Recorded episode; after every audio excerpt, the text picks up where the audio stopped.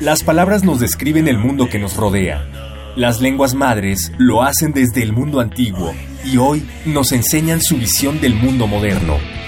Radio UNAM y el Programa Universitario de Estudios de la Diversidad Cultural y la Interculturalidad de la UNAM presentan Calme Cali, una ventana para asomarnos a las lenguas que le dan riqueza a nuestra cultura. Palabras que dejan de ser objeto de estudio para ser protagonistas de la historia.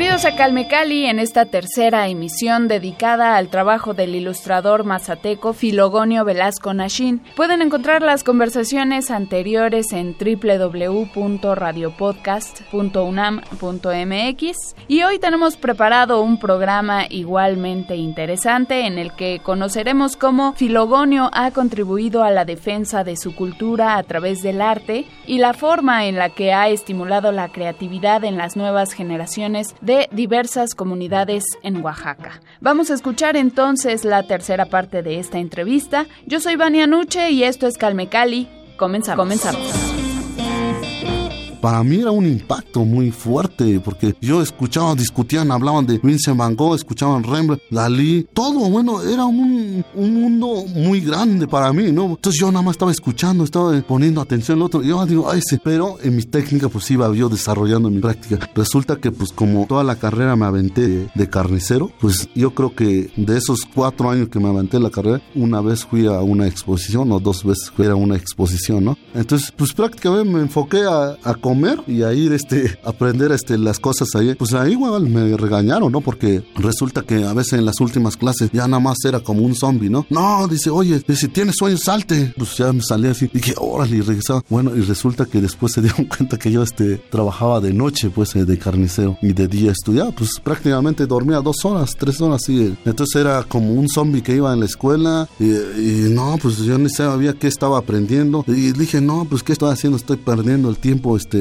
pues cómo voy a llegar a pintar un lienzo como ellos, ¿no? ¿Cómo voy a tener mi material de este, este tamaño, ¿no? Como los artistas o los pintores oaxaqueños principalmente, ¿no? Pues un bastidor, un caballete de 200, de 300 por 200, ¿no? Ah, pues apenas a mí me alcanzaba una hoja de libreta, pues era ese era mi lienzo. Bueno, pues yo aprovechaba la carne para rayarlo, para pintarlo allá, ¿no? Pero pues nada más eso, ¿no? Y resulta, pues dije, no, pues los huesos, a recolectar huesos también, ¿no? También hubo una presentación de fin de semestre, pues me dijeron, ¿qué vas a presentar? Mm, que a ver, no, saqué todo mis costales de hueso. Órale, ahí están, estos son lo que voy. Y me dijeron, ¿pero por qué? Pues así es el ser humano, ¿no? Violento, ahí están, solo se ven los huesos ahí y la sangre. Y prácticamente pues ya estaba haciendo una instalación, un performance, ¿no? De hueso con mandíbulas de res, de cerdos y de eso. Fusioné cosas así, ¿no? Y un monstruote tirado ahí en el piso, ¿no? Y no, bueno, dije, ya, pues qué buena herramienta, pues tengo esto, pues voy a aprovechar. Entonces resulta que todos estos, estos me fueron como sirviendo de tipo de herramienta, ¿no? De aprovechar este, todo lo que estaba yo desarrollando y ya también este, como no venía perdiendo la idea del libro, pues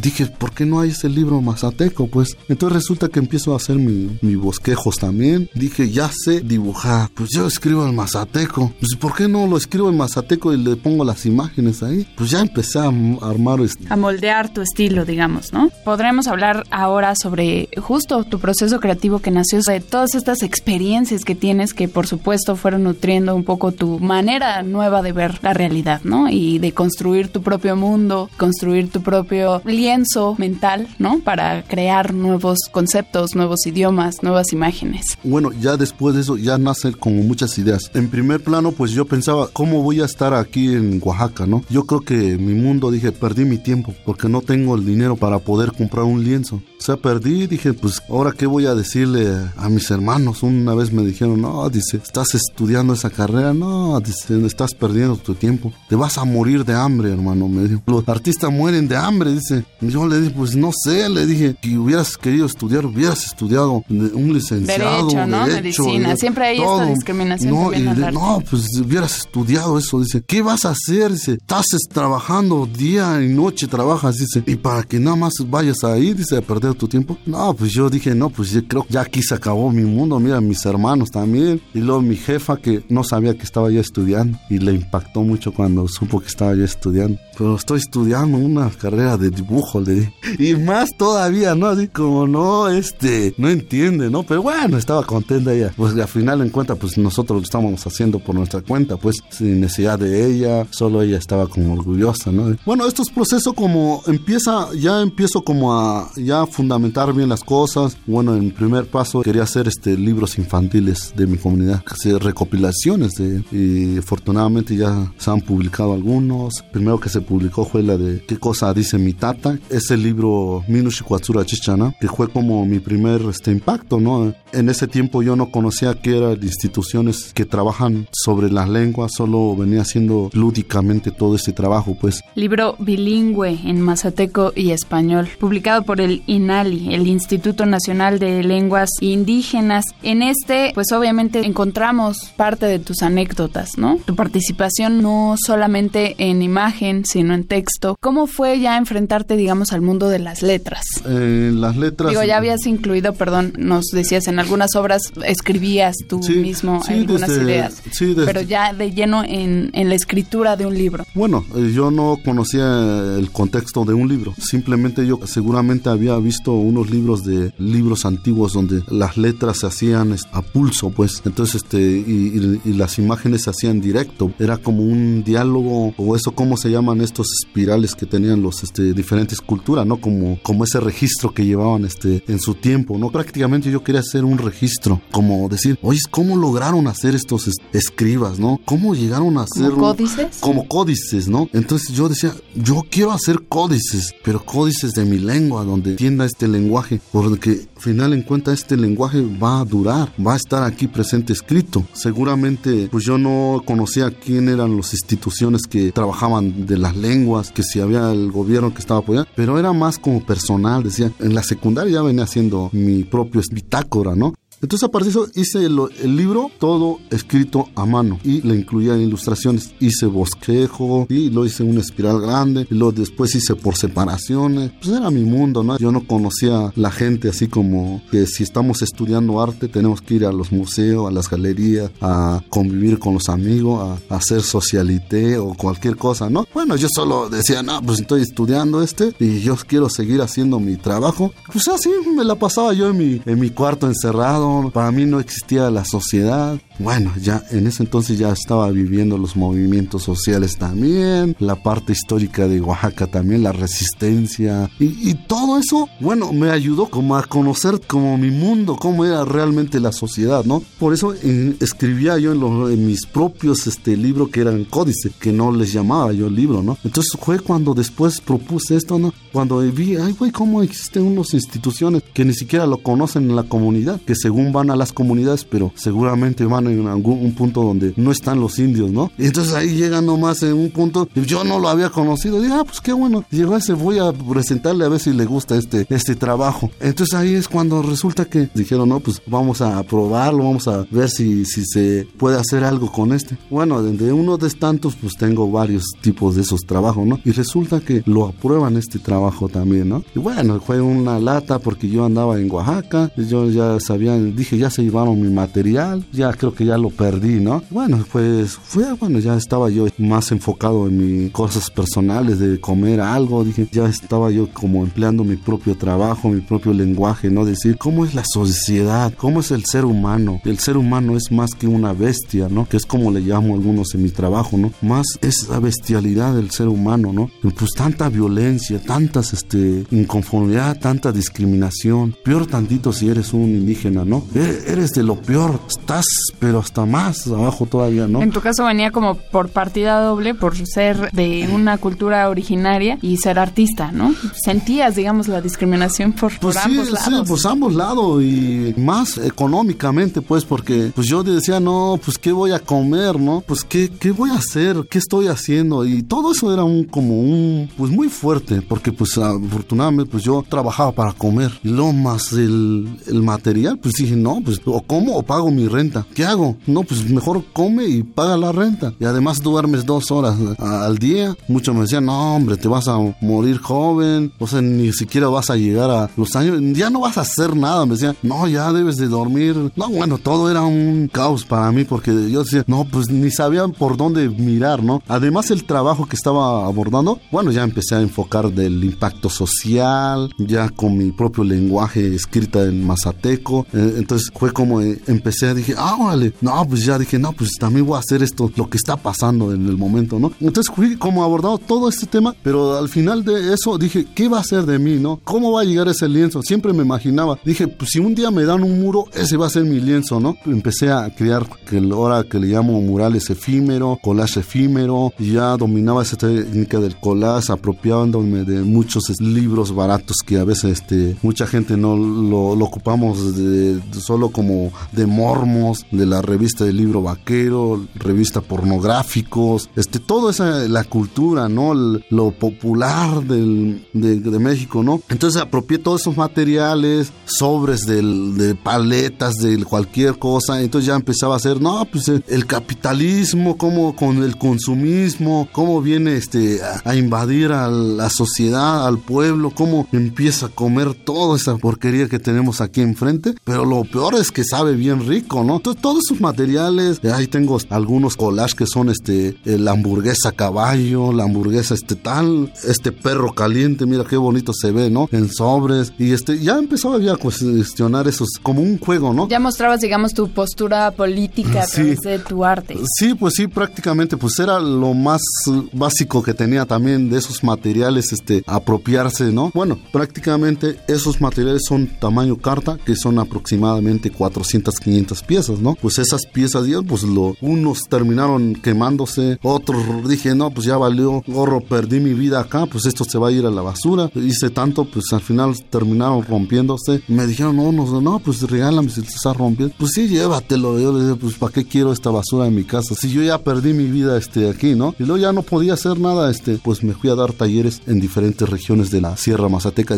Mazateco, este, Mixteco, Zapoteco, Costa, en diferentes, casi los siete regiones de Oaxaca. Estaba yo dando talleres en mi pueblo. Empecé a ir a invitarle a mis paisanos, hermanos de la comunidad desde primaria, secundaria. Le voy a dar unos talleres de en Mazateco y de pintura que aquí no hay, ¿no? Y todos decían, pues no sé de qué se trata, pero vamos a mandar a nuestros hijos, ¿no? 40, 50 este, niños y yo ya no sabía cómo hacerlo. Y yo formaba en, en equipo, les llevaba yo materiales de lo que yo estaba trabajando. Yo les compraba los materiales, pero porque era una necesidad para mí. Esa necesidad de que nunca lo tuve, pues, de niño. Entonces yo era el... Tú querías compartir. Quería hacer, dije, pues por lo menos que eso sirva si ya no llegué a ningún lado, ¿no? Si ya no quiero seguir pintando, que eso sirva. Entonces fue constantemente, iba cada fin de semana, cada mes, y lo armaban bastante. Y yo ya ni sabía cómo controlar los niños. Yo solo y dividía los materiales en grupo. Encontré métodos cómo controlarlo, cómo este, trabajarlo en equipos, cómo trabajarlo en individuales, en colectivos. Entonces todo eso me enseñó como a muchas cosas, ¿no? Pero ya después dije, pues ya no quiero nada más dar en mi comunidad, quiero dar ahora en otros pueblos donde a veces digo donde Dios no pasó, ¿no? Porque si existiera Dios o el diablo estarían ahí, ¿no? O como sea, ¿no? Porque Dios no, pues ahí no pasó porque pues no conocen la pintura, no viven marginado, tenía que caminar 3, 4 horas cargando con mi mochila este y mis materiales de pintura, ¿no? Esa necesidad de llegar a esta comunidad. Y, pues a veces me decían, "No, pues es que estamos buscando el maestro." Pues el maestro iba de greñudo, eh, con su este pantalón roto, con sus botas de no sé cuánto, cuántos años usándolo, ¿no? No, pues había lugares donde me decían, ¿a poco eres el maestro que viene a darle? No, pues yo soy el tallerista que viene a, darle unos talleres aquí a sus, a sus hermanos, le digo. Pues ya le empezaba yo a hablar en mi lengua, ya como que ellos se sentían eh, eh, bien también, ah, pues es que también habla este, una lengua, ya, se, sentía como identificado, ¿no? Y todo eso como que fue, fui recopilando como experiencia, como enfrentar a, a las comunidades, a nuestros propios hermanos, esa identidad que cada quien tiene, ¿no? Pero a mí me gustaba arriesgarme, ir a las comunidades alejadas, pues, donde, pues decía, pues, ¿cómo llego? Pues llego preguntando. Me dejaban el camión a medio camino y me decían, pues tienes que subirte a ese cerro hasta allá. Ah, pues ahí. Ya iba corriendo, caminando, mientras que unos iban por, ya habían pasado enfrente de mí, pues sí, iban en caballo, iban a traer al maestro. Y yo ya estaba allá en, la comunidad y cuando ellos, regresaban, ¿no? todos confundían, pensaban ver al clásico maestro de traje, de corbata, de... el estereotipo, ¿no? un académico. No pensaban ver un, un, este, un tallerista con greña, hablando su lengua, este, cargando una mochila que pesa unos 30, 50 kilos en, su espalda, ¿no? Pero eso me ayudó a, este, a, ver esos trabajos de la niñez. No, dije, no, no, no, no, no. El ser humano está hecho un asco. Digo, ¿cómo es que el ser humano o la niñez es donde está la base de todo? Como está la exploración de todo, pues es donde realmente está el cimiento, donde realmente está la creatividad absoluta. Si tú le enseñas un papel a un niño, te puede hacer una bolita o lo puedes hacer o lo puede armar un cubo, lo que quiera, ¿no? Porque está en su imaginación, en su creatividad, ¿no? Y entonces aprendí ese método también, pues, de, dejar esa libertad, de dejarlos como son, no como uno nos acostumbraron a, decir, obedecer el sistema, a decir, no, es que tienes que pintar el... Imposición de formas, ¿no? Imposición de formas. Yo les decía, este es azul, rojo, negro, blanco, amarillo. De esto pueden utilizarlo todo, de ahí va a salir todos los colores que quieran. Y todos los ¿en serio? Y todos, pues yo les ponía esos colores básicos, no,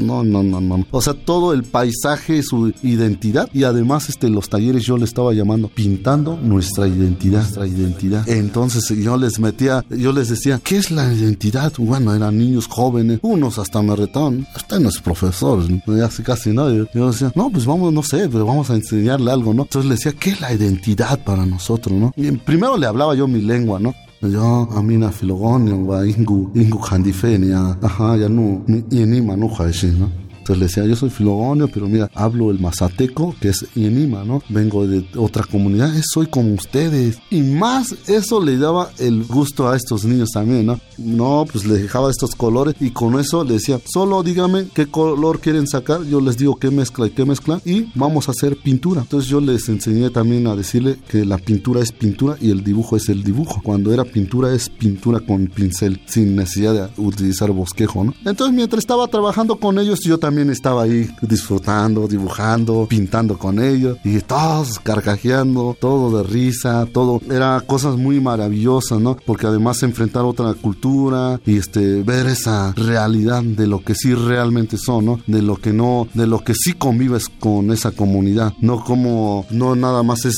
verlo desde acá, ¿no? O sea, si lo que ay, pobres indígenas, pobrecitos están allá, mira, pues lo estamos haciendo por ellos, mira, lo estamos difundiendo a través de estas redes, a través de estos impactos, mira, lo estamos siguiendo para que sigan ahí y que no salgan ahí, ¿no? Pero en mi caso era más este convivir con ellos, ¿no? De ser iguales, ¿no? Y además como le he dicho a la gente, ¿no? Nosotros somos lo que debe de ser este el trabajo también, ¿no? En muchos casos a veces cuestionaba mi trabajo también, decía, ¿por qué nosotros somos los actores en los museos? ¿Por qué principalmente los indígenas son los actores en, en los museos? Y yo, yo me cuestionaba más, ¿por qué los indígenas se pintan en los cuadros y no son los artistas que están eh, en los museos, ¿no? Porque entonces por eso también mi trabajo empiezo a cuestionar de esta realidad como esta parte lúdica, surrealismo mazateco, que yo lo que quiero no es pintar mi paisano, no representar ese paisaje, esa parte de, lo que ya sabemos cómo, sino hay que seguir más allá, profesionalizar las cosas, hay que salir de ese contexto, pues. Entonces por eso mi trabajo aborda en diferentes formas, ya no es como el soy artista mazateco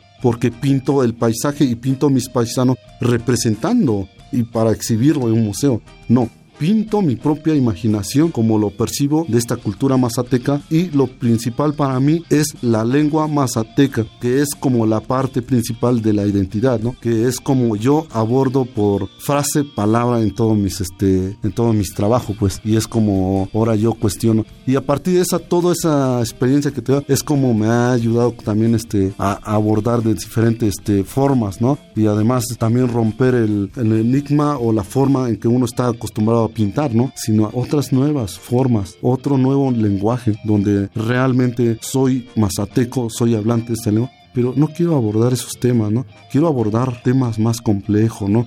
Quiero abordar mi idea desde la cosmovisión mazateca, desde cómo representar este, mi identidad en una vida contemporánea, ¿no? En una vida moderna, ¿no? En un nuevo lenguaje. Entonces, a partir de mis pinturas es como abordo de esa cosmovisión de los nahuales, de los seres, pero también del ser humano, ¿no? ¿Cómo es el ser humano? Es muy complejo y como les decía, todos tenemos un animal adentro, pero a veces nosotros ya no somos ni animales, ya somos unas bestias que, no entendemos. El ser, humano, se come, a todos, ¿no? Sea indígena, sea rico, sea, somos iguales, somos tan bestia, tan, tan desagradable, le digo, pero esa es nuestra realidad como ser humano, ¿no? Y a veces este, mucha gente le da miedo cuando ven los trabajos que son muy fuertes, ¿no? Que a, veces represento trabajo muy fuerte, y muchos les da miedo y le digo, ¿por qué les da miedo, no? ¿Por qué? No, dices que, eh, pues mira cómo pintas, dice, no, pues están, pues, son muy violentos. Le digo, a ver, dígame usted, en estos tiempos que, en, la actualidad en, en que estamos, ¿cómo somos? somos unos personas racionales, que somos como hermanos entre todos. No, somos de lo peor.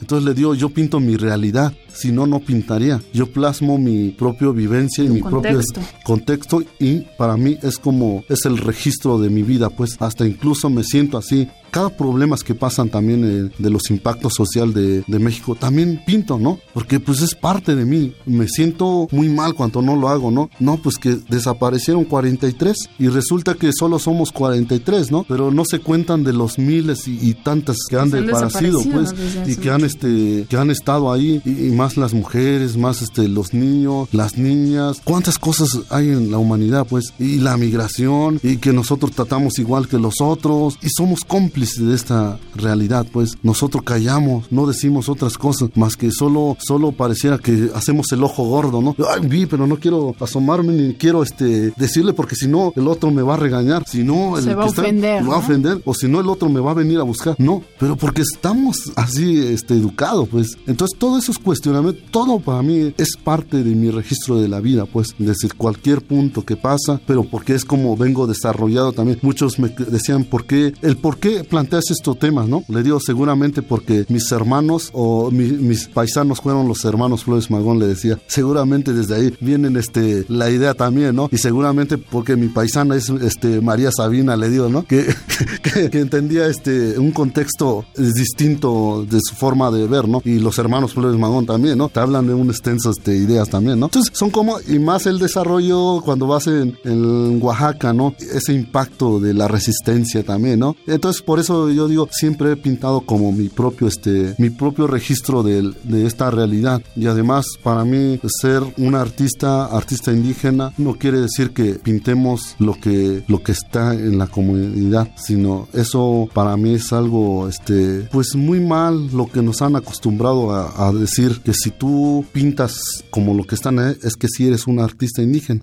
pero si empiezas a salir o el claro pierdes esta identidad ajá o claramente cuando sales de una comunidad a otro lugar pues el mismo sistema te pone condiciones pues que te dice tú ya saliste de tu comunidad ya estás acá ya no eres indígena entonces ese choque donde te dicen, no, tienes que estar allá para que seas indígena, allá, allá, allá, que es como nos quieren ver, pues. Sí, es esta conceptualización que, que, tenemos de indígena igual a pobre y a ignorante, a, ¿no? Que es, culpa de la discriminación, es culpa de, los estándares. Que esa es la parte racial, pues. Es la parte racial de cómo nos, nos excluyen de ciertas formas, ¿no? Nos excluyen nuestros propios derechos, ¿no? De decir, no, yo estoy acá, soy indígena, pero estoy por una necesidad y estoy acá haciendo mi trabajo. También, este, ¿cómo se puede decir? Este, haciendo mi labor, eh, pues... De ciudadano. De ciudadano, o más que nada eso de, de seguir fortaleciendo mi cultura desde aquí. Claro. Que también puedo estar allá, pues ya lo estuve también, yo estoy allá.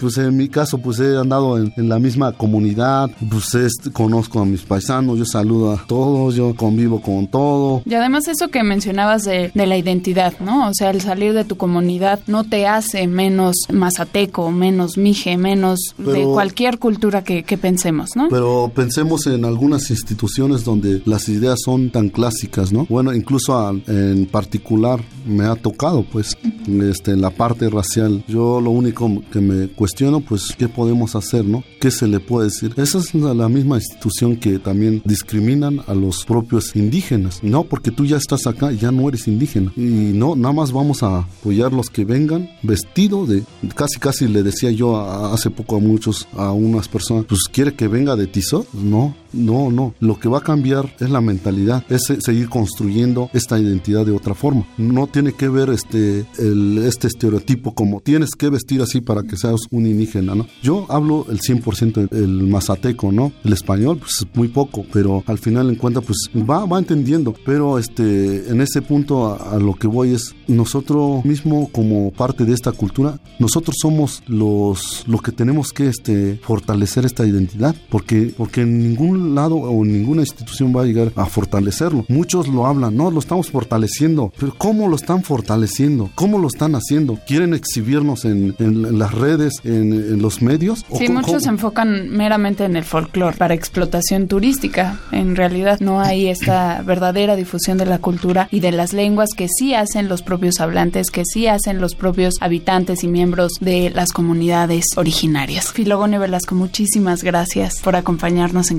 Calmecali. El tiempo siempre nos corretea y siempre es nuestro enemigo, pero te agradezco infinitamente que nos hayas acompañado y eh, esperamos pronto nos puedas volver a visitar para compartir todo tu conocimiento y todo tu arte. Filogonio Velasco Nashin, hablante del mazateco y español, artista plástico, ilustrador de libros, facilitador de talleres infantiles y juveniles de artes plásticas y por supuesto promotor de las culturas y las lenguas indígenas. Muchísimas gracias. Esta es tu casa mate chino nga tsin shaba sin hu kumate chira nga tsin shtana shi ke chisi hu bi radio ngune na he tsara kunea eh, chunshi ke wasiona cristal mora ni sai mate chira ni sai tsara ngune na shi Muchas gracias a todos y a todos los que colaboran en la Radio UNAM, también aquí con mi colaboradora este, Cristal Mora. A Cristal Mora, muchísimas gracias también que hizo posible las gestiones para que Filogonio estuviera con nosotros en esta ocasión. Y rápidamente, antes de despedir la emisión, ¿tienes redes sociales? ¿Dónde podemos encontrar tu trabajo? Bueno, este, en redes sociales, es, en Facebook este, como Filogonio Velasco Nashin, este, en Twitter como Filogonio Velasco Nashin, este, en Instagram Filogonio Velasco Nashin, casi todo es este, Filogonio Velasco Nashin. Muy bien. Vamos a compartir, por supuesto, toda esta información. Síganme en Twitter como Vania Nuque, ahí voy a compartir todos estos datos para que sigan el bellísimo trabajo de Filogonio Velasco, que tuvo su presentación, una exposición en la sala Julián Carrillo de Radio UNAM el pasado mes de agosto. Bueno, dense una vuelta por sus redes sociales. Maestro Filogonio Velasco, muchísimas gracias nuevamente. Mate Chiri, hasta luego. Gracias. Gracias a todos por acompañarnos. Gracias al programa universitario de Estudios de la Diversidad Cultural y la Interculturalidad por su apoyo constante en este espacio de difusión de las lenguas originarias. Gracias a Rafa Alvarado en la operación de estas tres emisiones. Nos vamos a despedir, pero les recuerdo que nos visiten en www.radiopodcast.unam.mx. Ahí están disponibles los audios de nuestras tres temporadas. Eh, entonces visiten, síganos en redes sociales también como arroba Radio UNAM y déjenos por supuesto todos sus comentarios que son vitales el crecimiento de nuestra programación. Muchas gracias, yo soy Vania Nuche en la producción y la conducción de este espacio. Los escucho la próxima semana, gracias. Hasta pronto. Radio UNAM y el Programa Universitario de Estudios de la Diversidad Cultural y la Interculturalidad de la UNAM presentaron Calme Cali, una ventana para conocer y reconocer las lenguas que le dan riqueza a nuestra cultura. Los invitamos a aprender un poco más de las lenguas madres de México en nuestra próxima emisión.